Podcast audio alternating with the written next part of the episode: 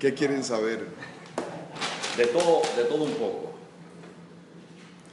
Supongo que tienen preguntas. Ya. ¿Usted estuvo ayer? Sí. No se entendió. No, no se entendió. Sí, se entendió. Sí, se entendió. Pero hay que reforzar. Ya. Para que algo sea una divisa se necesitan cuatro componentes básicos. Tiene que ser portable, en lo que te lo puedes llevar contigo. Tiene que ser divisible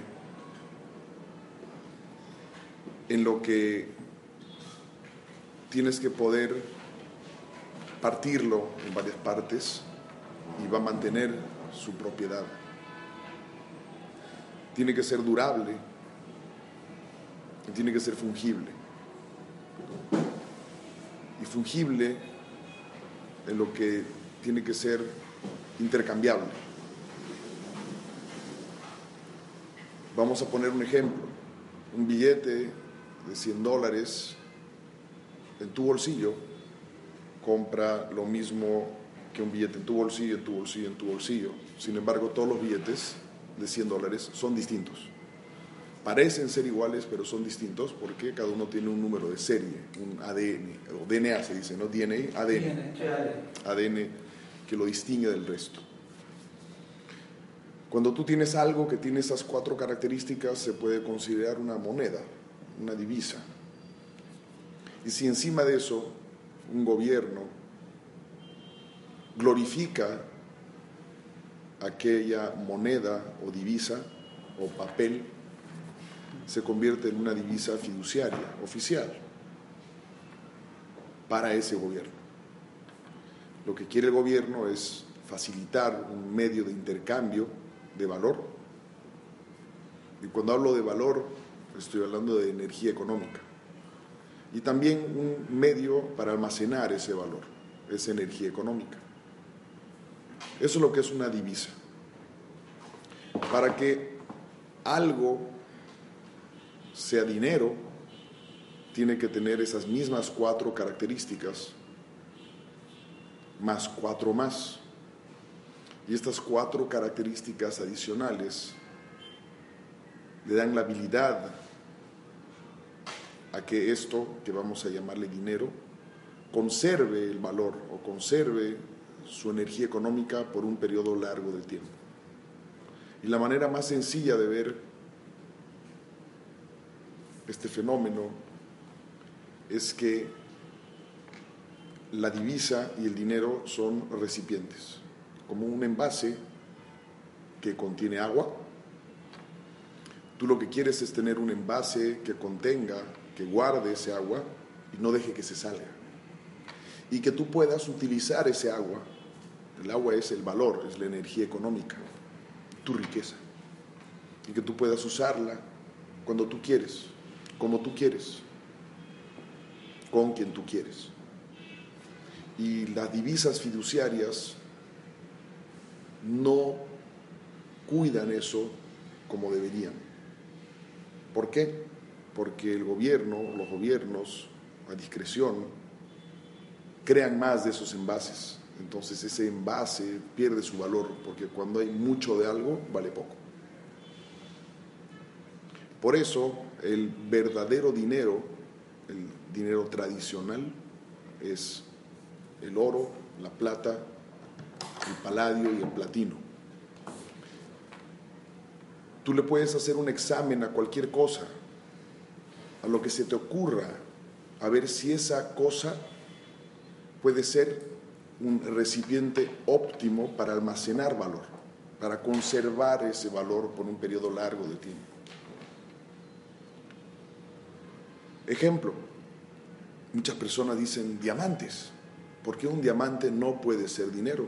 ¿Un diamante es portable? Sí. ¿Es fungible? Sí. ¿Es durable? Sumamente durable. ¿Es divisible? Es durable, Pero no es divisible. pero no es divisible. Porque el momento que tú tratas de dividir un diamante, asumiendo que lo haces, pierde valor, No vale un peso. vale menos. Tú no puedes agarrar un diamante de tantos quilates y partirlo en dos y sigue valiendo lo mismo. No es un óptimo dinero. Un barril de petróleo. Tú no vas a andar con un barril de petróleo en la espalda. No es portable. Un terreno. No es ni divisible porque pierde su valor y tampoco es portable. Puedes hacerle este examen a cualquier cosa. Ahora, para que esos recipientes sean considerados dinero, estas cuatro características adicionales. Número uno, tiene que ser limitado. De lo que es escaso, Limitado. li- Limitado. limitado, finito. Tiene que haber una cantidad X en el mundo y no hay más. Número dos, se debe requerir una inversión de energía económica, de, de recursos, de tiempo para obtenerlo. Y el resumen para eso es minar. La esencia del acto de minar es esa, la inversión de energía económica para obtener un recurso limitado.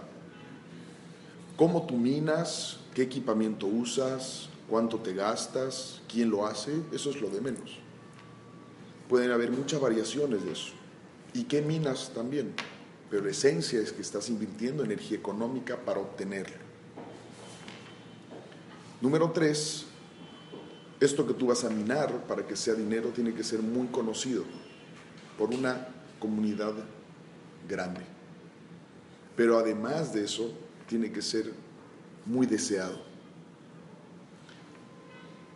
Y ese último aspecto, el deseo de ese recipiente que queremos llamarle dinero, es lo que define si es dinero o no.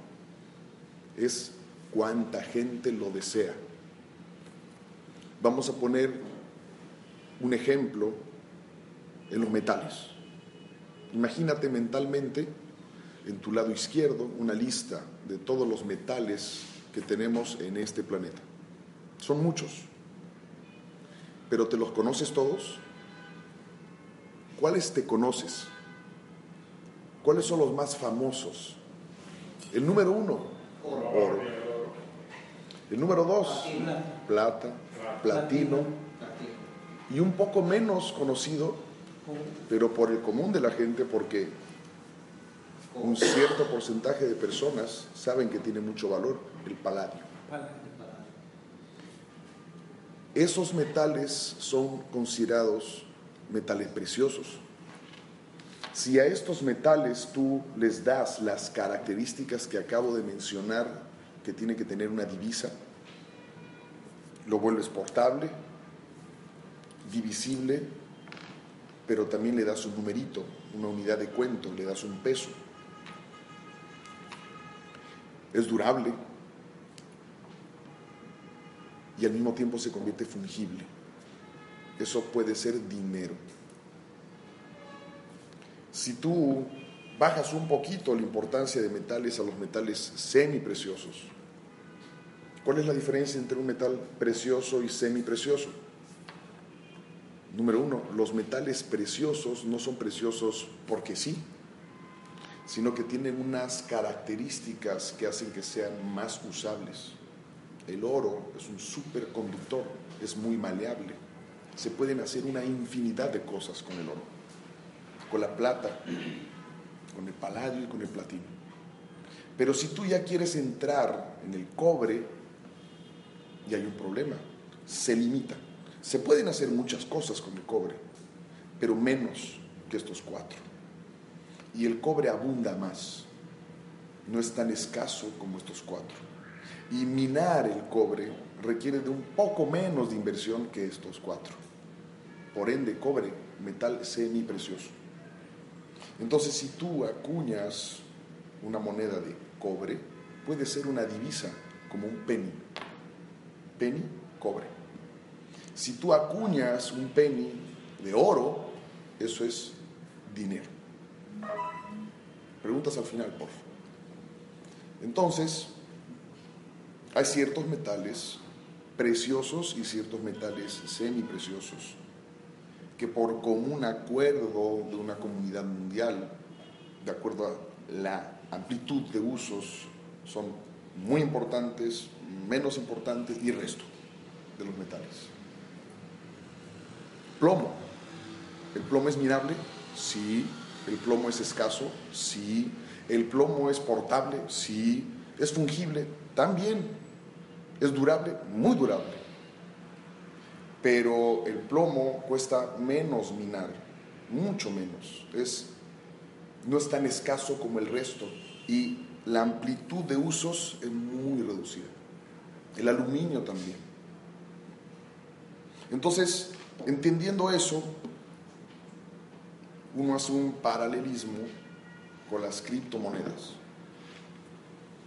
Vamos a imaginar que hay una X cantidad de criptomonedas, cada, uno con sus, cada una con sus usos. Aquí hay, en tu lado izquierdo, minería tradicional, con el uso de máquinas y volquetes y todo lo que consiste en minar estos metales.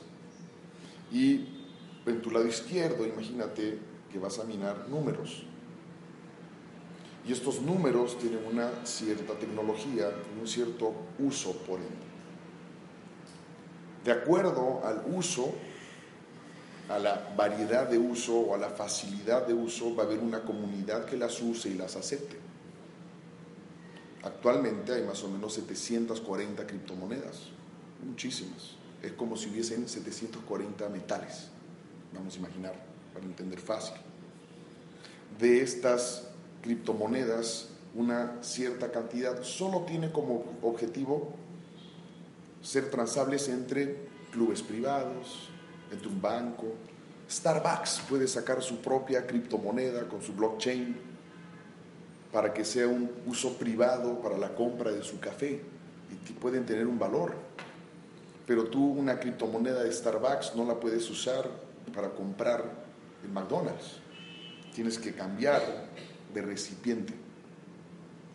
Entonces siempre va a haber una moneda que facilite ese intercambio. Al igual que en el mundo financiero, cuando tú tienes pesos y quieres cambiarlos a otros pesos de otro país, peso boliviano contra peso colombiano, usas una moneda de uso común, el dólar.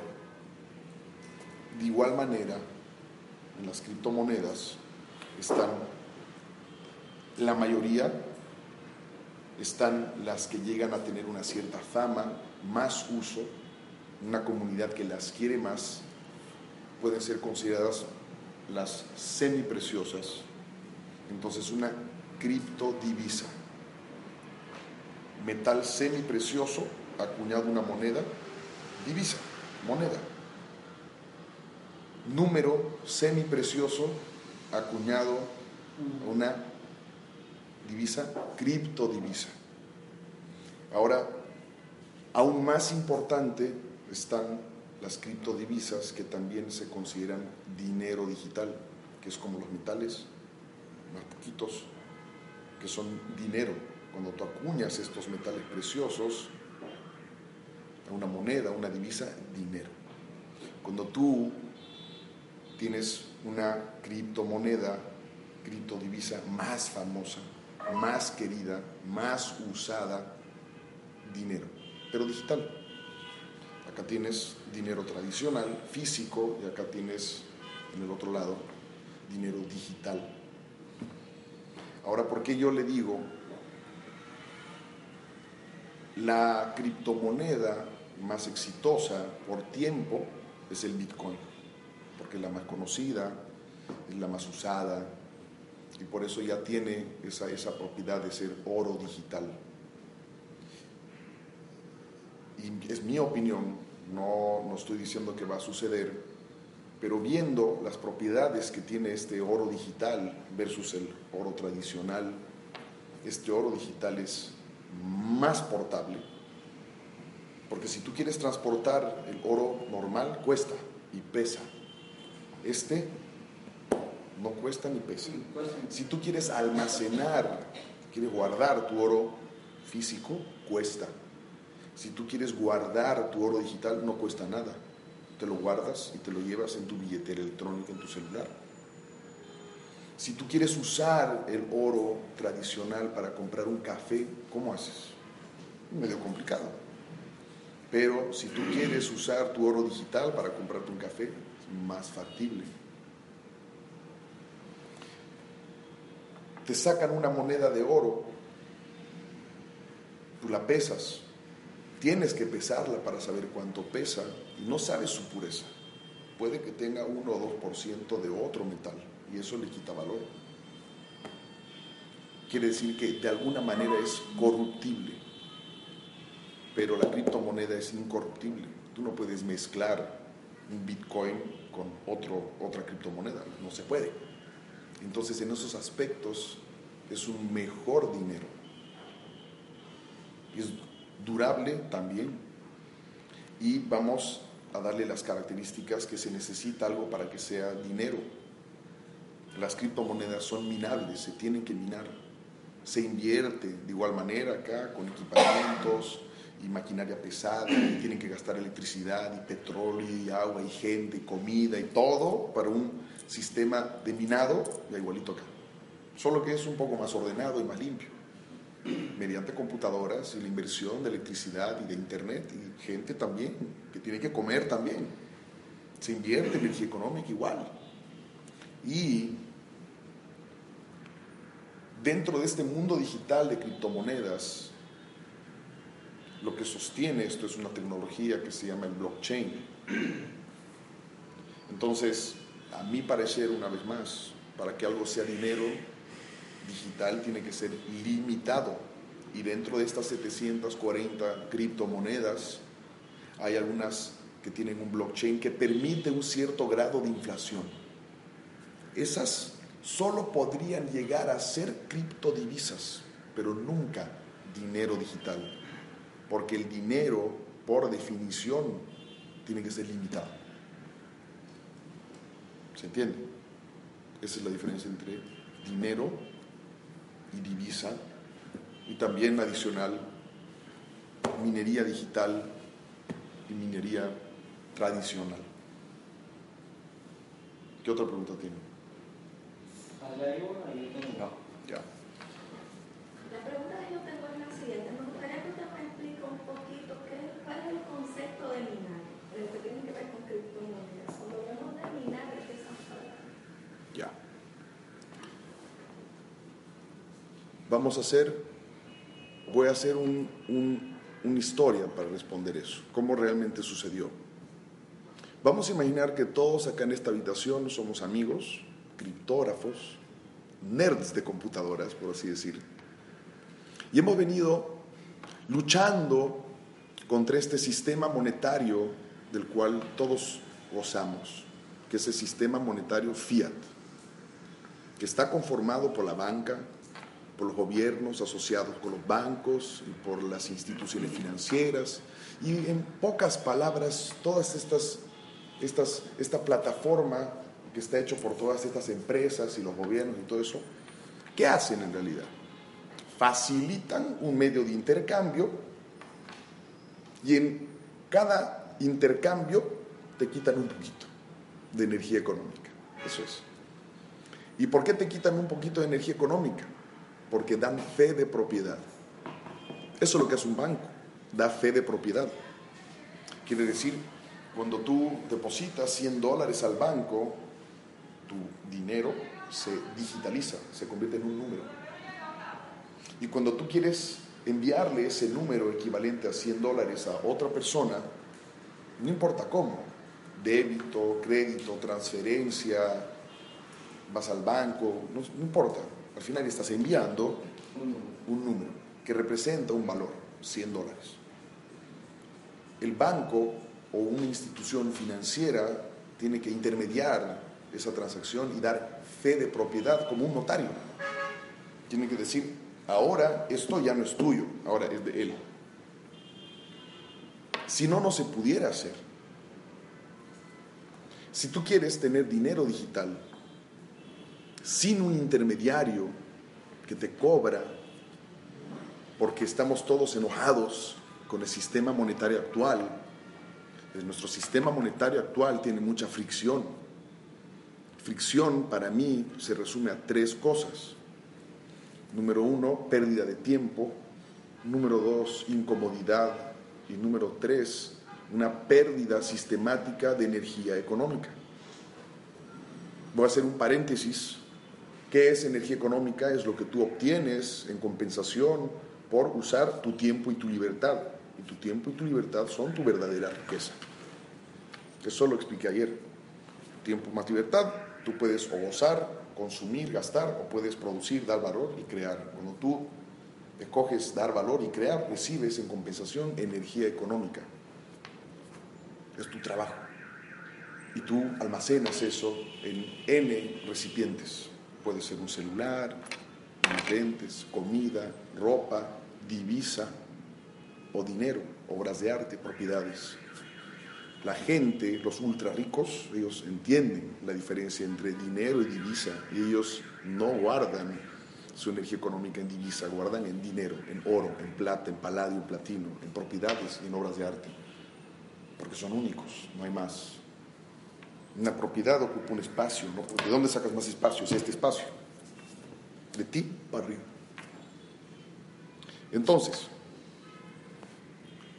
si tú quisieras tener un dinero digital porque estás enojado con el sistema y la banca y los gobiernos que constantemente imprimen más de estos recipientes y por ende estos recipientes pierden su valor, todos nos ponemos de acuerdo para hacer un nuevo sistema monetario, una moneda del pueblo, digital, que no, no está sujeta a banca, no está controlada por la banca. Pero hay un problema, el problema del doble pago. Quiere decir que tú almacenas ese paquete de información, ese número en tu celular, y tú se lo quieres mandar a alguien, quieres hacer un pago. ¿Tú qué, le estás mandando? Le estás mandando una copia, así como le mandas una copia de una foto, un archivo, un correo, un audio. Tú le mandas una copia de esa información y el doble pago surge cuando le mandas esa misma copia a otra persona y otra persona, porque tú tienes todavía una copia. Y es el gran problema de los criptógrafos. Hasta que inventan el blockchain, que es una tecnología que anota todas las transacciones de manera encriptada y todas estas transacciones están en un registro contable, pero es público y este registro contable público está distribuido, copias de este registro en muchas computadoras, miles de computadoras. Y cada cierto tiempo el blockchain se actualiza. En el caso de Bitcoin, cada 10 minutos. En el caso de OneCoin, cada minuto. Quiere decir que cada minuto se registran todas las transacciones, se genera un bloque y todas las computadoras se actualizan. La misma copia en todas las computadoras. Entonces, estas personas, nosotros, inventamos este blockchain para que exista la criptomoneda, porque el blockchain no solo da la posibilidad de que haya intercambio de valor, sino de propiedades, de automóviles, sistema de votación. El blockchain es una tecnología con muchos más usos que solo la criptomoneda. Por eso se dice que es el, el avance tecnológico más importante del siglo XXI después del Internet. Disney acaba de adoptar la tecnología de blockchain. ¿Por qué? ¿Cómo? ¿Para qué? No sé exactamente, pero lo he hecho. Los bancos y los gobiernos. Blockchain va a ser parte de nuestra vida sin saberlo, de todos, sin necesidad de que tenga una criptomoneda. Ahora, vamos a hablar de esto. Vamos a imaginar que nosotros todos inventamos el blockchain. Vamos a imaginar que yo dirijo esta expedición de generar anarquía financiera porque eso es la idea, anarquía financiera. Estamos molestos con el sistema actual. Y entonces creamos este blockchain, que es un sistema, es un protocolo, es como un software, vamos a decir. Entonces, yo me aviento y yo compro mi computadora. Ya estoy gastando energía económica, me ha costado. Instalo la computadora, le pongo electricidad, tengo que pagar la electricidad. Le enchufo internet, tengo que pagar internet. Y la dejo prendida. ¿Qué va a hacer mi computadora? va a minar un primer bloque el bloque Genesis, cierta cantidad de monedas. ¿Cuánto le costó a mi computadora minar ese primer bloque de X cantidad de monedas? Vamos a imaginar 50 mil monedas. Casi nada. ¿Por qué? Porque en esencia, ¿qué está haciendo mi computadora? Igual que una mina de oro. Cuando tú llegas a una mina y hay oro a flor de piel, Es fácil. es fácil. Pero cuando ya te acabaste la primera capa, tú ya tienes que empezar a acabar. Tienes que invertir más y se hace más escaso y más escaso y cuesta más y cuesta más. Igual acá tu computadora va a entrar una especie de matriz y mediante unos problemas matemáticos muy complejos que cada vez se hacen más complejos, está sacando números preciosos o semipreciosos. Y cada vez se hacen más escasos como los metales. Y cada vez hay que invertir más poder de cómputo. Tu computadora tiene que trabajar más. Tiene que gastar más electricidad, más internet. Y de repente necesitas ahora una actualización y tienes que cambiar algo de la computadora y tienes que invertir para sacar la misma cantidad de monedas. Entonces, ese primer bloque Genesis, ¿yo qué hago? Te doy a ti unos cuantos, unos cuantos, unos cuantos, unos cuantos. De mi computadora yo les transfiero esos números, tanto a ti, tu Mi computadora, ¿qué está haciendo? Está registrando cada una de esas transacciones. Tantas de esta dirección a la tuya, a la tuya, a la tuya, a la tuya, a la tuya. Y todos somos como los fundadores, que vamos a empezar a armar esta gran comunidad de personas que van a transar con estas monedas. ¿Y cómo funciona? Este primer bloque Génesis requiere de una cierta cantidad de poder de cómputo. Y ahora tú vas y le hablas a tu familia, y tú, y tú, y tú, y tú, y todos van y les hablan y les cuentan lo que están viviendo. Dice, y la familia dice, tiene razón, estamos molestos con el sistema monetario. En todas partes hay pérdida de tiempo, incomodidad y nos están robando sistemáticamente nuestra energía económica. Yo entro, transfiéreme, yo también quiero estas criptomonedas. Entonces tú le transfieres y tú y tú y tú y tú. Cada una de esas transferencias mi computadora la tiene que registrar. Y cada cierta cantidad de transferencias o de transacciones generan un bloque. Cuando se cierra el bloque ha habido una cierta cantidad de energía de cómputo invertida para todas estas transacciones. Y en compensación por esa energía invertida, tiempo y libertad, mi computadora recibe criptomoneda. Esa es la compensación, energía económica. ¿De quién es la computadora? Es mía. ¿De quién son las monedas? Mías. Yo saco mi cuenta al final del mes y digo, bueno, yo he pagado tanto de electricidad, tanto de internet. En el camino mi computadora se ha malogrado y he tenido que contratar a una persona para que la arregle. También pongo eso en el costo. ¿Cuántas monedas he producido? Tantas. Cobro tanto por moneda y un poquito más. Porque este es un negocio. Entonces, ustedes vienen y me dicen, queremos más, porque nos está yendo bien, yo les vendo en un poquito más. Pero siempre les voy a vender mínimo en lo que me ha costado y un poco más, nunca menos. Siempre hay un precio base. Y a siguiente vez ustedes vienen y dicen, danos 50 mil más. Yo digo, no hay problema, ahora cuesta un poco más. Porque ahora he tenido que pagar más electricidad y más internet Y más equipo. y más equipo. Y después viene Andrew y me dice, Charbel, yo también quiero hacer lo mismo que tú. Y después viene Huáscar y uno y el otro y el otro.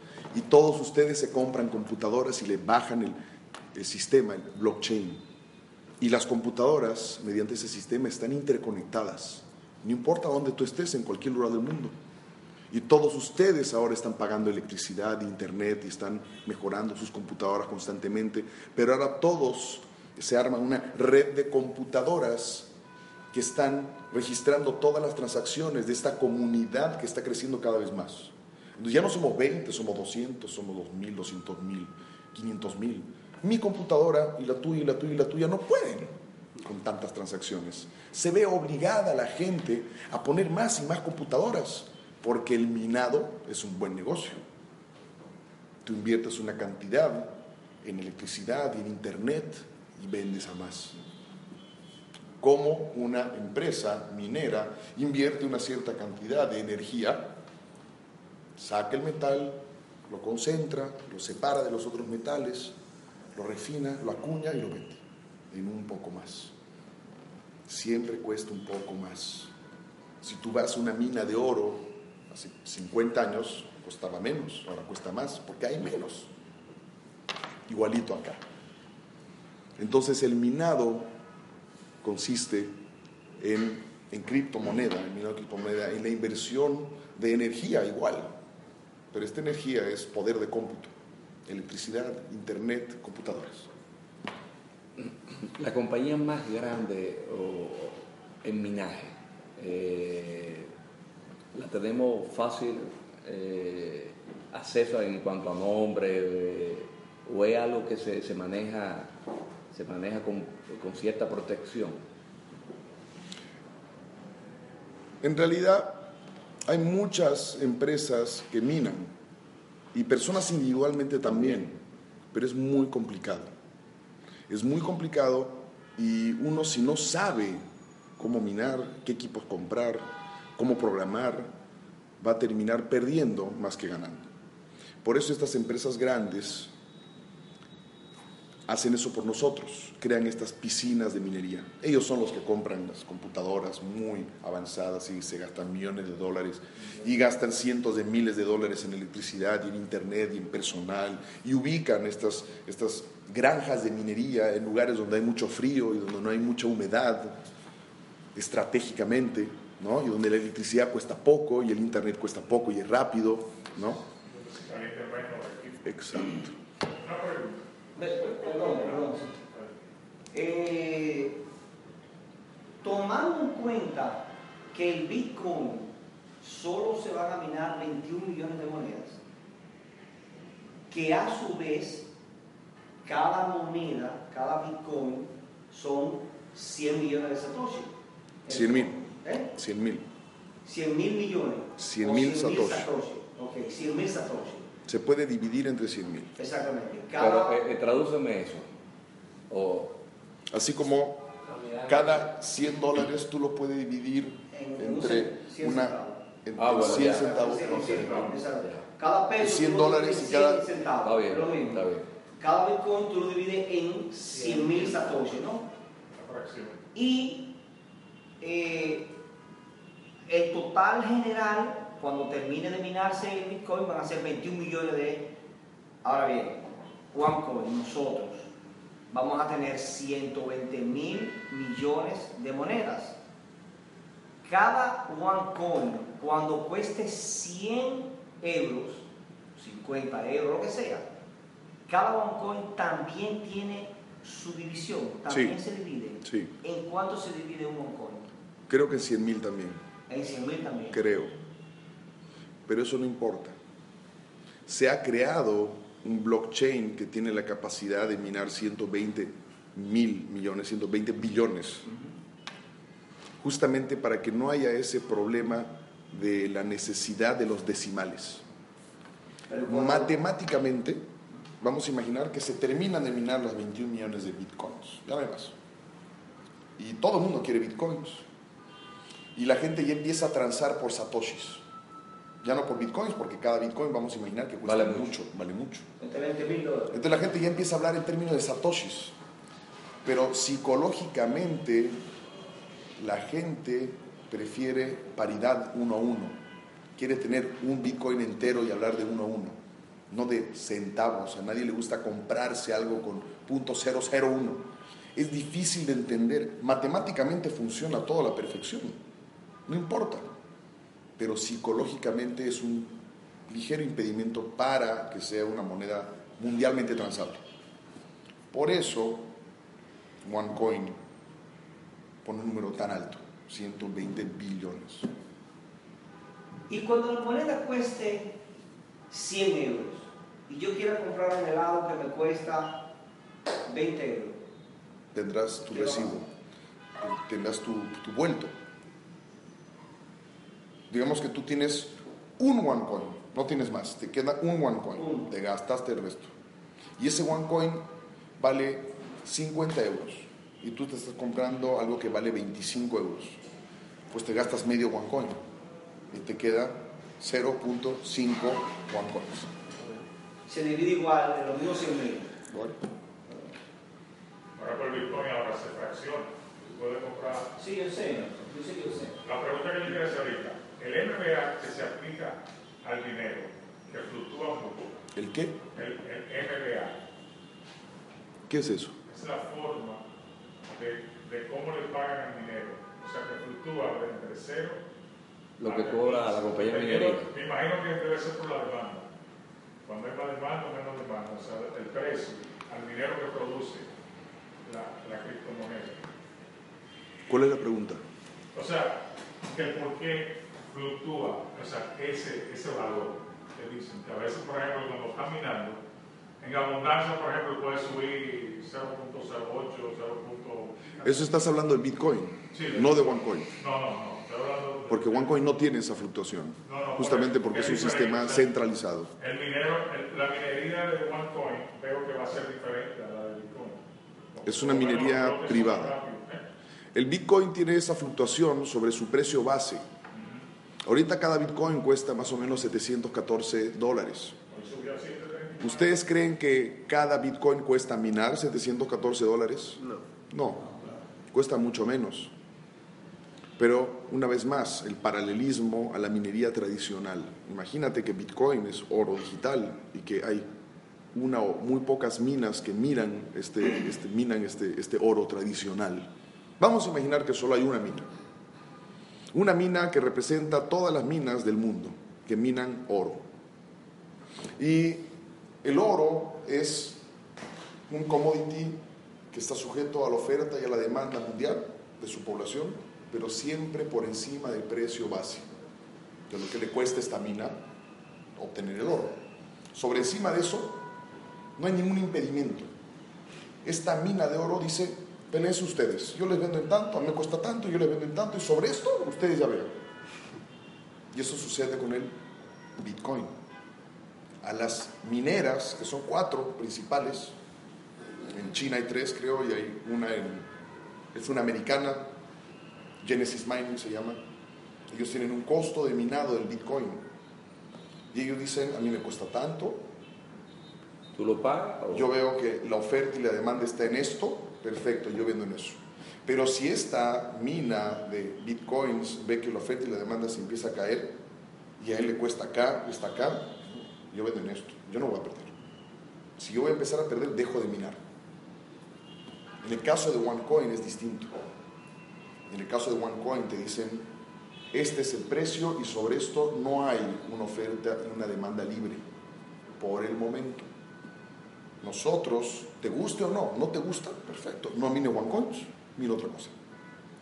Pero si tú quieres pertenecer a esta comunidad, nosotros hacemos las cosas con un proceso, con un cierto orden, porque no queremos que pase lo que ha pasado con el Bitcoin.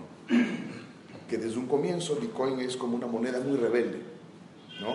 No se sabe realmente cuánto cuesta, puede costar más, menos, y hay un, un grado muy grande de especulación y el gráfico de Bitcoin es un poco tormentoso para una persona que dice voy a, voy a guardar algo de mi energía económica en este recipiente, pero un día ganaste 20 dólares y otro día perdiste 100 y otro día... Entonces, a la gente no le gusta eso, el que quiere especular y ganar como trading, ¿no? Ahí sí. OneCoin no quiere eso. OneCoin quiere una moneda estable, quiere una moneda que suba lento, pero seguro. Que empresas y personas e instituciones financieras inclusive vean a OneCoin como una moneda seria, que mantiene un valor. Es un proceso de minado hasta que se acabe. Cuando ya no hay más OneCoins, ya no sabemos cuál es ese precio base. En ese momento sí habrá, sí habrá un grado de especulación, pero en ese momento, la empresa tiene esto muy bien calculado, son 120 billones de monedas repartidas entre 10, 15 millones de personas. ¿Qué grado de especulación podrías tener cuando hay tantas personas con tantas monedas? Versus Bitcoin, cuando tienes tan pocas monedas con tan poca gente. Es como las acciones en una empresa que cotiza en la bolsa en Nueva York. Cuando tienes pocas acciones y poca gente, y de esa poca gente una gran cantidad controla la mayoría de las acciones, pueden hacer que suba y baje. Y el mal informado pierde. Es. Y eso es lo que pasa usualmente con el Bitcoin. no se sabe, pero de las 15 puntos, nadie sabe muy bien quiénes, pero de las 15.5 millones de monedas, el 80% lo tienen un 20% de las personas que tienen Bitcoin. Esa es la razón por la cual yo no la compré. Es algo riesgoso.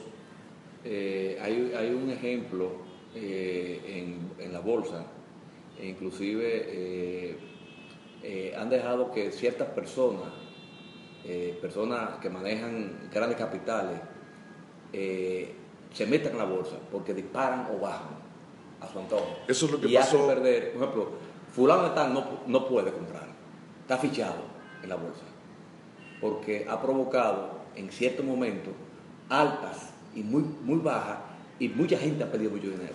Sí. Sí, no solamente nosotros, yo en lo personal he tenido experiencia en la bolsa de valores específicamente con las opciones y las acciones, ¿no? Y, y participé en un momento en que aprendí a, a cómo, cómo mover un- una compañía con una cantidad de personas que estábamos nosotros promoviendo, cientos de personas, solamente enseñando, ¿verdad?, de que lo que costaba, lo- cómo esa empresa iba y tenía su, su formato, sus índices que eran de subida, pero nosotros estábamos promoviendo indirectamente esa compañía y la comprábamos bajita y la subíamos hasta donde podíamos vender, ganar y entonces dábamos un- una noticia, comenzamos a perder, agarramos a, a- a vender Unos y cuantos agarramos ganan y otras, la mayoría entonces- pierde. y por esa razón yo decidí que, que el Bitcoin no lo iba a comprar, porque cuando llegó así a los mil y algo, 200, yo dije, ¿quién fue que promovió esas ventas que sabía que en un momento dado iban a vender y el que no sabía perdió estando allá arriba? ¿Y cuánto tiempo 1200. le ha costado y no ha vuelto allá? Google Ok, y los creadores de Facebook, Bueno. los hermanos, los hermanos Winklevoss. exactamente. Ellos fueron los que identificaron una oportunidad con el Bitcoin, los que promovieron, hicieron que el valor suba. Y vendieron allá arriba y aquí están los que no sabían, esperando que vuelva, porque ellos compraron a los 900, lo compraron a los 1000, pensando que iba a seguir y era para abajo que venía. Y aquí están ahora en 700 y y a saber, ahora estando OneCoin, y lo que saben lo que está pasando, si quieran invertir, realmente hacer un trading de Bitcoin sabiendo lo que puede pasar en esto, que aquí no va a pasar. Eh, se tiene, se sabe el dato más o menos que ha movido a nivel de capital eh, OneCoin a la fecha, dinero entrado a, a la empresa. Sí, más o menos 5 billones de euros. 5 millones. Billones. Billions. Y mensualmente más o menos por dónde ahora mismo anda. 200 a 300 y hay algunos meses que llega a 500 millones. Ha habido 400 Está casi. un promedio de 500. 300 millo- millones Sí. de euros. Se hace algo con eso. Sí. El sistema de pago de Bitcoin, de OneCoin, para las personas, los representantes del negocio formal y cuál es? El sistema de pago. eh, vamos a suponer que usted es un desarrollador de red, usted se está ganando 35 mil euros semanales. ¿Cómo usted cobra ese dinero? Transferencia a tu cuenta. Es el único sistema que tiene OneCoin. No tiene sistema ni siquiera de la misma venta de la moneda, que tú la puedas canjear en una tarjeta. Si tú recibes comisiones, recibes tus comisiones en euros. Es euros. Haces una transferencia de tus euros a tu cuenta en tu país y van a transferir a la moneda que es de tu cuenta. Esa es una. Otra, con esos mismos euros que están en tu cuenta de OneCoin, puedes comprar packs a las personas que estás afiliando a tu red y ellos te van a dar el efectivo. Parte de las comisiones te las pagan en euros que van obligatoriamente hacia la compra de OneCoins. Entonces tú, la empresa, en pocas palabras, se, asegura de que tú tengas ahorrado, tengas un fondo de inversión de OneCoins para el 2018. Yo tengo una duda referente a eso. Por ejemplo, en Italia, específicamente en algunos puntos de Europa, hay un límite diario de transferencia y, y mensual. Está bien restringido eso. Tú no puedes transferir hasta de mil euros. ¿Cómo se maneja eso a nivel de una persona que ¿Cómo transferencia? No entiendo. O sea, ahora mismo, si tú estás en Italia, vamos a su, para tú transferirte el dinero, ¿dónde ¿Transferir de dónde? Bulgaria. ¿De- ¿Dónde están ustedes? En Bulgaria. ¿Cuál es la sede principal que paga? Bulgaria. Ah, Bulgaria. Entonces tú vas a transferir ese dinero para donde tú estás. Desde tu cuenta, desde tu país, por ejemplo, yo estoy en República Dominicana y voy a hacer una transferencia de dinero. No tiene límite la transferencia. Tú puedes transferir hasta 100 mil euros de tu back office a tu banco de No hay límite. No. No sé en Italia, no entiendo, pero... Ahora mismo ni un italiano no puede transferirse más de X cantidad. Bueno, ya hay De, la de su cuenta de, back, de su back office. No, no, hablo de una cuenta No, eso, eso, no tiene, eso no tiene nada que ver con OneCoin. Vamos a utilizar un banco para hacer esa Sí, pero tú estás transfiriendo de la cuenta de OneCoin. O sea, No hay ningún hora- límite. Vamos a imaginar que has ganado este- esta semana 100 mil dólares, 100 mil euros. Pero eso está en tu cuenta de OneCoin. Tú puedes transferir esos 100 mil euros a tu cuenta en tu banco en Italia. Van a entrar. Una vez que está en tu cuenta en el banco en Italia, ese es ya tu problema si el banco no te deja sacar tu dinero. Eso, eso no tiene nada que ver con OneCoin. de ahí para adelante, lo que yo entiendo es que tú tienes que amarrar con tu, tu asesor fiscal, con tu contable, con tu... Eso es otra cosa. Eso es otra cosa ya. Eso no tiene nada que ver con Se OneCoin. adapta a la política de ese país. Después que te das cuenta, ya, ya, ya- Es que una vez que ya OneCoin te transfirió tus euros a tu cuenta, OneCoin no tiene nada que ver con, con tu Eso es cuenta. como el popular, el popular que te diga a ti aquí, eh, recibiste 15 mil euros, eh, dígame de dónde está la fuente o de dónde usted lo recibió esos 15 mil Ese ya es por eso, Sí. por eso la pregunta de que si no tiene otro sistema, porque en cambio si es un ejemplo, una tarjeta, tú puedes hacer tu transacción directamente. En Europa hay una tarjeta, en, en Europa hay una tarjeta de OneCoin, OnePay. En Sudamérica va a llegar, ya falta muy poco en realidad, ya las tarjetas están, solo que falta implementar el sistema y le va a llegar a cada uno su tarjeta. Es una tarjeta, es una tarjeta Mastercard, sí. A eso, eso iba a preguntar, que, decía, que veía que decía Visa, Mastercard y Maestro abajo. Y yo iba a hacer esa pregunta, ¿por qué? Porque No, ahí abajo dice Visa, Mastercard y Maestro porque en un país aceptan pagos por PAX, Ok, porque que yo es estaba tratando entonces es aquí si se podía hacer. en Noruega, Ah, ok. en ningún otro país. Muy bien. Spacecom tenía una tarjeta y se sacaba aquí a través del banco. Como cualquier, como cualquier red de mercadeo. Sí. Cuando venga el 2018, ¿cómo nosotros vamos a manejar los bancos? ¿Cómo, si yo tengo 100 mil bancos, lo voy a tener en una, en una cartera digital como se tiene ahora el así mismo? Igualito. En tu teléfono, igual, igual. Igual, igual. Sí. Oye, Cuando abran el blockchain ya, que será público, ahí tú vas a poder... Hacer transacciones. Comprar y vender. Descarga tu aplicación de blockchain de OneCoin, tienes tu billetera y si ya hay un millón de comercios, tú vas con tu billetera y OneCoin y escaneas el código y tú pagas a través de Mm, No solo eso, sino que OneCoin va a ser tan líquido que tú vas a tener tus OneCoins en tu billetera electrónica, en tu celular, pero también vas a tener tu Mastercard OnePay. Entonces tú tienes una billetera electrónica que se llama OnePay, donde tú vas a almacenar euros o OneCoins. Y cuando tú gastes con tu tarjeta Mastercard, tú puedes definir que en vez de que se gasten los euros, se gasten los OneCoins. Entonces, tú vas a un restaurante donde no aceptan OneCoins porque no se afilió por alguna razón, pero sí aceptan Mastercard. Y tú gastas con tu tarjeta y el banco, el, el restaurante no lo sabe, pero tú estás pagando con OneCoins. esa tarjeta, esa tarjeta va a trabajar con el balance que tenga tu billetera. En OneCoin. Claro. ¿Cuál es el, el- el proyecto que tienen o la visión de, de negocio para que funcionen, para que acepten banco en, por ejemplo, Latinoamérica? O si ya en algún país ya, ya en comercio. Hay muchísimos comercios que ya se han afiliado y esa es parte de la segunda etapa de desarrollo de cualquier criptomoneda que quiere ser una criptomoneda o dinero digital. La primera fase es comunidad. En esa primera fase la mayoría de las criptomonedas mueren.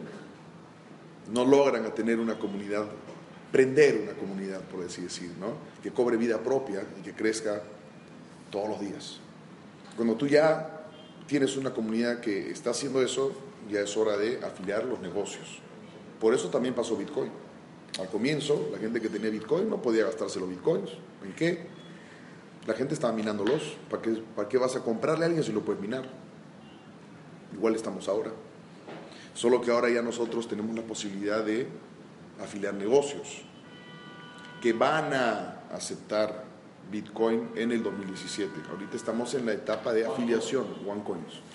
Ya hay muchos negocios que ya se han afiliado mediante este, la aplicación, el MAP. Entren a sus back office, vean todos los videos, vean de qué se trata y ahí sale todo eso. Le iba a decir, yo estuve, yo fui al, al, al MAP y me metí específicamente a, a, escuchar todos los videos y tomar el, el test y lo pasé. Lo pasé inmediatamente, me dio oportunidad para ir a comprar la aplicación. Claro. El, lo cual fue interesante porque yo, eh, eh, es, es, eh, todos tenemos, tenemos, tenemos que pasar ese, ese examen, que es sencillo, sí, certificarnos para saber eh, sobre el sistema, entonces podérselo vender a un... A un La esencia de esta aplicación, el, el, el, constructor de aplicaciones, eso es lo que es, sí. ese es el producto, un constructor de aplicaciones, esa es la siguiente. Voy a terminar de, de decirle estas tres etapas para pasar a esto de las aplicaciones. Número uno, comunidad. Número dos, afiliación de negocios. Usualmente los primeros negocios en afiliarse son las mismas personas que han minado la moneda. Y número tres, viene la consolidación. Cuando ya tienes una gran comunidad de mineros y de negocios afiliados y eso le da una liquidez a la moneda. Y ahí empiezan a aparecer otros negocios alrededor de la moneda, haciendo que sea una moneda consolidada sólida. Lo, lo que ha pasado con Bitcoin primero se minó, luego se afiliaron negocios y ahora aparecieron muchísimos negocios de todo tipo que le dan servicios a las personas que tienen Bitcoin. Eso es exactamente lo que estamos haciendo, pero no de manera como el Bitcoin rebelde y, y, y a ver si funciona o no. Nosotros, exacto, desorganizadamente, sin una gobernancia. Nosotros lo estamos haciendo como un proyecto palpable, como es. Este es el ecosistema, primero esto, después esto, todo está bien planeado. Eso, eso fue lo que a mí me, me conectó. Ahora, para hablar de la aplicación, hace 10 años, si tú tenías una empresa y no tenías una página web, pues no pasa nada. Hace 5 años, si tú tienes una empresa y no tienes una página web de tu empresa, no existes. Hace 3 años, si aparte de tu página web no tienes una página de Facebook, no existes. Y ahora, si no tienes aparte Twitter, Instagram y, y todas las otras cosas, no existes. ¿Cuál es el futuro de todo esto? El futuro es que todo esto va a ser reemplazado por una aplicación. Entonces, si tú tienes una empresa y no tienes tu propia aplicación, no existes. Si tienes solo página web y Facebook, estás en el pasado. Tú tienes que tener tu propia aplicación con N funciones, con el mapita, con las promociones, con manera de comunicarle a tus clientes, de atraer a tus clientes, todo, pero tu propia aplicación. Entonces, es muy complicado para una persona ahorita, cualquier persona dice, voy a tener mi aplicación, no es así nomás. Entonces OneCoin se adelantó a eso y diseñó un constructor de aplicaciones de manera muy sencilla. Una vez que vean los videos van a entender lo fácil y rápido que es hacer una aplicación para tu negocio. Entonces, número uno, tienes tu aplicación, que es el futuro de cómo tú te vas a anunciar al mundo, pero lo más importante es que tú te vas a anunciar ante una comunidad que está creciendo de 5 a, 5, 5 a 6 mil personas diarias en todo el mundo y ante una comunidad que ya está establecida actualmente 2.7 millones de personas, pero para el 2018 van a ser 10 millones de personas. ¿Cuántas personas van a ser acá en este país, en República? ¿Cuántas? No se sabe, pero vamos a imaginar, vamos a imaginar que tú tienes un restaurante y tú tienes un restaurante que tú inviertes una cierta cantidad de dinero en marketing al mes y eso te genera una cierta cantidad de personas, un flujo, una clientela X. Y eso es lo que viene sucediendo durante años. Ahí quedó, eso es tu tope. Pero tú por mil euros construyes una aplicación y esa aplicación te va a poner en vista ante una comunidad activa y creciendo de mineros OneCoin al, alrededor tuyo. Entonces, ¿qué va a pasar cuando yo venga de viaje con algunos amigos a hacer crecer la red? Digamos, queremos comer todos. Y vamos a sacar nuestra aplicación y vamos a buscar en el mapita y a la la redonda van a aparecer y va a aparecer tu restaurante. Al costado de tu restaurante está tu competencia que no acepta OneCoin, no creyó en el proyecto, pero tú sí. ¿Dónde crees que vamos a ir a comer todos? ¿Dónde a ese restaurante.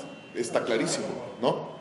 Entonces, por esa pequeña inversión que no tiene más costos que una sola vez, tu universo de clientes se amplía. ¿Cuál es Yo- yo estaba-? ¿Ah? Ahí. El futuro de Bitcoin, hay dos posiciones. Por si no saben, y ahora lo van a saber, el Bitcoin se ha dividido entre cuatro monedas. Hay Bitcoin Classic, Bitcoin Core, Bitcoin no sé qué cosa más y Bitcoin X, algo así, Light. Y es que por falta de gobernancia es como un país que no tiene gobernancia. ¿Qué creen que va a suceder con un país que no tiene un líder? Se divide. Viene, aparece por acá un líder con una gente que cree en él, y aparece otro líder con otra gente que cree en él, y otro acá, y otro acá, y hay desunión, y no hay fortaleza. Entonces, yo leo constantemente lo que está sucediendo adentro de lo que pasa en el, en el- en el mundo de las criptomonedas, todas las noticias, y no quiero enredarlos mucho, pero hay algo que todo mundo superficialmente ve, esa no es la realidad. Los bancos y los gobiernos y las personas que no saben esta información ven y ah, el Bitcoin. No, el Bitcoin, si estas personas no se ponen de acuerdo, lo cual es muy, muy, muy complicado, porque ya han tratado de hacerlo y no han podido, eh, el Bitcoin tiene una tendencia hacia, hacia que se apague. Tú vas a poder tener Bitcoins en tu celular, pero en el momento que tú quieras mandar los Bitcoins para hacer un pago, no va a demorar 10 minutos, va a demorar horas porque no van a haber mineros que confirmen esas transacciones, porque les conviene minar otra moneda que es más barata, que tiene mejor tecnología y es más rápida. Entonces, ¿qué va a pasar cuando tú quieras mandar bitcoins y demore 4 o 5 horas? ¿Vas a volver a aceptar como pago bitcoins? No, vas a decir, no, yo no acepto ya bitcoins. Te acepto esta de acá porque esta sí es rápida. Entonces, si no hacen algo rápido, bitcoin va a desaparecer. Quería hacer una pregunta relacionada con el, con el tema de, de nuestro producto, específicamente relacionado con eh, ah, Academy, eh, One Academy, que es nuestro producto, ¿cierto? Entonces, eh, ¿cómo nosotros, eh, yo, yo estuve mirando y obviamente el paquete que hemos comprado hasta cierto punto, ¿verdad? No era un cierto tipo de, de conocimiento sobre el tema financiero. Eh, ¿Cuál es la mejor manera que eh, nosotros podemos legítimamente, porque la voz se riega incorrectamente de inversión sin un producto por falta de conocimiento, que luego se hace un caos sin tener una realidad del valor de la educación? ¿Cómo nosotros hacemos para no confundir a la gente, pero sí están, estamos comprando una educación, eh, pero en realidad lo que nosotros estamos buscando es minar. Pero si no compramos educación, no tenemos fichas, ¿cierto? Y si no tenemos fichas, no tenemos, no tenemos monedas. Pero yo no estoy comprando fichas, estoy comprando educación. ¿Cómo lo vendo fácil?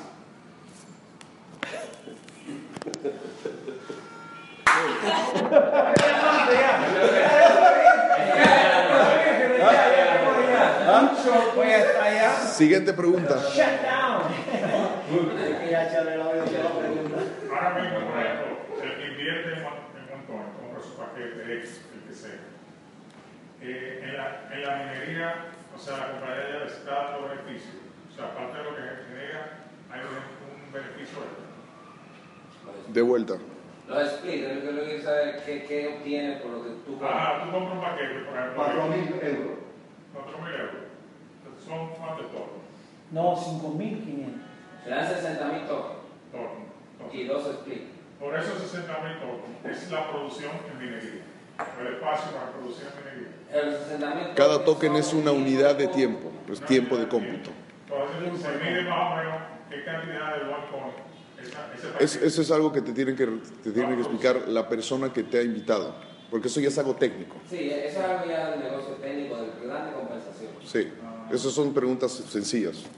Yo estoy para responder las difíciles. No, acá está, ya se, le mandó dos yugular. Mira, te voy a dar una que eso es, no es yugular, no, eso es Al corazón. al corazón, con un puñal. No, y es bueno, no es, no es, eh, no es fácil porque, por ejemplo, como dice Marcial, nosotros tenemos líderes en Puerto Rico, mucha gente en Estados Unidos que lo está haciendo con las vírgenes y, y con sus países de origen, pero hay algo que nosotros tenemos, que es que, al igual que Richard ha hablado, nosotros tenemos dificultades con las transferencias, no son transferencias bancarias que son regulares. No es que te va a llegar en una semana, puede durar 15 días, 3 semanas, no, pero te llega si Sí. tú la solicitas. O sea que son cosas que nosotros tenemos que lidiar con eso. Porque así son las cosas, no hay de otra. Entonces, el proceso, el proceso de Know Your Customer, que cada persona debe de hacer, validar un ID, pasaporte, cédula y una factura de agua, luz o teléfono, ¿verdad? Bueno, teléfono no, agua, luz de cada país.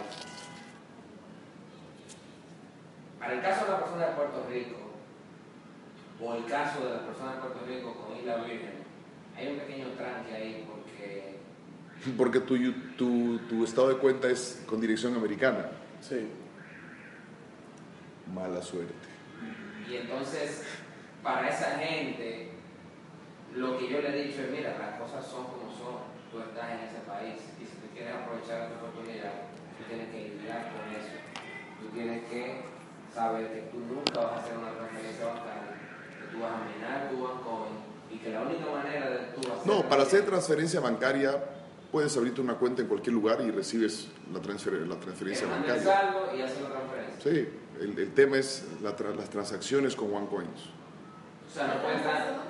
No Con puedes mismas monedas. tu- Yo traté de, yo traté de hacer una transferencia, de, de abrir uno de los, de los eh, eh, procesadores y, y en un caso pues lo hice para ver si me aceptaban mi pasaporte americano como combinación con una identificación de agua y luz de, de agua dominicana con, con un pasaporte, una tarjeta de crédito dominicana, pero mi pasaporte americano. Es- Y me lo negaron. ¿Sí? Sí, me lo negaron. Nosotros no aceptamos como verificación. Para, Ah, para- responder la pregunta más fácil, ¿ustedes de verdad creen que OneCoin se va a olvidar de Estados Unidos? No, No, claro que no. Para el 2018 ya va a estar. va a ser pública. Ay, sí, yo me hago diamante arcoíris. Olvídate. Una pregunta y algo que, que debe, una pregunta que debe eh, hacerse.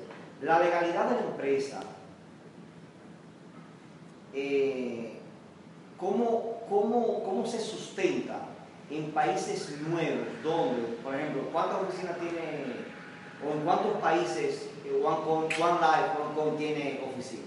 ¿Solo en, en Bulgaria o...? Oficina corporativa que uno puede visitar y encantarse con el lugar, Sofía y Hong Kong. Sofía y Hong Kong. ¿Cuándo vamos? Cuando. En Bulgaria y en Hong Kong. Y en Hong Kong. Deberíamos. Había una en Dubai, no sé si sigue. Eh, va a haber una en México, muy bonita. Pero empresa constituida en Perú, en Ecuador, en Colombia, en Brasil, en México y va a estar en todo Latinoamérica, si no me equivoco. Acá ¿Y cuáles son los requisitos para que la empresa esté en esos países? Volumen de la comunidad, X, qué. Eh, sí, es volumen. La empresa no, no va a entrar a constituir la empresa y hacer trámites y sacar cuentas bancarias si no hay gente. ¿Y ese volumen tú lo conoces o no? Sí. En los países, Yo tengo un punto básico de análisis por en base a la experiencia que he vivido en lo que he escuchado aquí en la reunión. Me gustaría compartirlo a ver cuál es, cuál es el argumento que ustedes tienen contra eso. Cuando tú no tienes una compañía constituida en un país, eso conlleva que tú te conviertes en un recibidor de dinero, porque como mismo usted dijo, tú mucho de tu Bitcoin lo vas a vender a tu red para que se entre en tu equipo. ¿Verdad? Porque tú no vas a estar en eso de que cuando alguien se quiere entrar, tú tienes que estar pidiéndole a quien entró al negocio que te mande X cantidad de, de monedas, de OneCoin, para que entre. Entonces tú vas a recibir dinero. No. La, el conducto regular es que si tú quieres entrar y tú vives acá y quieres entrar a OneCoin, tú te vas al banco y haces una transferencia bancaria a la cuenta de la empresa en el país que esté. Ok, entonces como yo, yo mi dinero que estoy produciendo, lo que hago es que me lo transfiero también igualmente. Ese es el conducto regular. Ah, pues así está perfecto, porque cuando he, escuchado algunos conductos a lo mejor informales que tú recibes el dinero, la gente te lo deposita a ti y si Sí. pasa algo que puede pasar, entonces tú estás, en, tú estás fuñido, porque esa gente te puede reclamar por ese dinero. Sí. Entonces, si yo, deci- si yo organizo la red, un ejemplo, que me haga su transferencia a la compañía directamente, ¿en qué tiempo le llega el dinero a la compañía? ¿En cuánto tiempo yo tengo afiliado? Lo que, lo que al banco le demore transferir de acá al banco de la empresa. Por ejemplo, normalmente son dos días. No sé, de acuerdo al país. A mí, yo transfiero desde Perú dos semanas. Usted no entra a nadie y que le dé dinero. Yo sí. A mí todo mi equipo, me yo tengo equipo en Bolivia, me depositan en una cuenta en Bolivia y recibo el dinero. En caso de que pasara algo, ¿cómo usted pensaría manejar eso? Ahí voy a ver. Me he asegurado de que esta cuenta puede recibir grandes cantidades de dinero. No es una cuenta cualquiera. Y en Perú también. Si es que alguien me dice, ¿y tú por qué has transferido tanto dinero al exterior? Porque lo tengo y porque quiero. ¿De dónde sacó ese dinero? De esta manera. No tiene que ver de conseguir a alguien del equipo que pueda sustentar ante el gobierno tener ese dinero. Porque no vaya a ser que aparece una persona que nunca ha tenido dinero y que empieza a transferir millones de dólares a Estados Unidos, o no a Estados Unidos, sino a Europa, y viene el gobierno y dice, ¿y tú de dónde has sacado? Y él diga, no sepa qué responder. Pero si él viene y me dice, yo tengo de mis otros negocios, acá tengo mis negocios, tengo dinero, ah, ok. Pero eso ya son cosas que uno tiene que hablar con su contador. y que cuando llegue ese problema, se busca solución. Exacto. Cuando tengas mucho dinero, eso es un buen problema. Y ante esos buenos problemas, de alguna manera, no sé cómo hace la gente, pero lo soluciona. Lo soluciona. No, acá Huasca sabe todo lo Yo me quiero ver ese problema. Esas son de las ventajas. Por eso yo todo el mundo menos Estados Unidos. Eh, Creatividad. Vamos Vamos- a- la eh, escúchame que tengo que buscar a, a, la, a la socia. a la Sofía. A la socia. ¿Cuál era la Gracias por pregunta? todo, ¿eh? Digo que esas son de las ventajas que OneCoin ofrece sobre otras monedas en el asunto de que se puede transparentar por cualquier negociación que se haga, por ejemplo, de introducir a esa persona, de dar a, a crecer, hacer crecer la, la comunidad de, de OneCoin. O sea, que porque el Bitcoin y otras monedas se acusa de que a veces puede haber lavado, puede haber ciertas cosas. Ah, bueno, porque es anónima. porque. Sí, una bonita, una bonita manera de explicar esto a una persona, es, es- ¿no? Es OneCoin de alguna manera aporta a la seguridad mundial, porque si una persona te quiere robar y ya el dinero es digital y no lo tienes cash y tú lo tienes en bitcoins, esa persona te puede obligar a que tú le transfieras bitcoins a su celular y no hay manera de que tú puedas rastrear esa operación. Es completamente anónimo. Pero en OneCoin no. Entonces, imagínate al ladrón o al secuestrador cuando te diga, transfiéreme tus, tu criptomoneda, tú le digas, tengo OneCoin. Ah, pues no se puede. Te deja ir nomás, porque, ¿por qué? Porque si tú le transfieres tus OneCoins a su cuenta de OneCoins, ahí sí vas a saber quién es. Eso está muy Problema, bueno. solución. Muy bueno. Muy bueno. La verdad